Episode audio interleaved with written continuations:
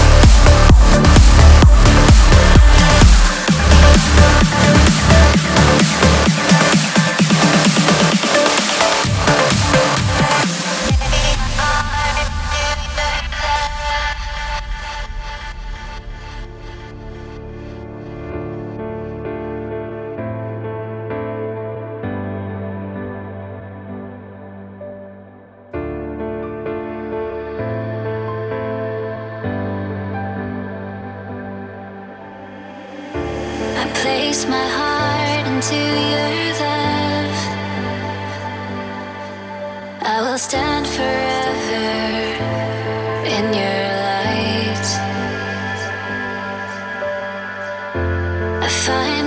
care.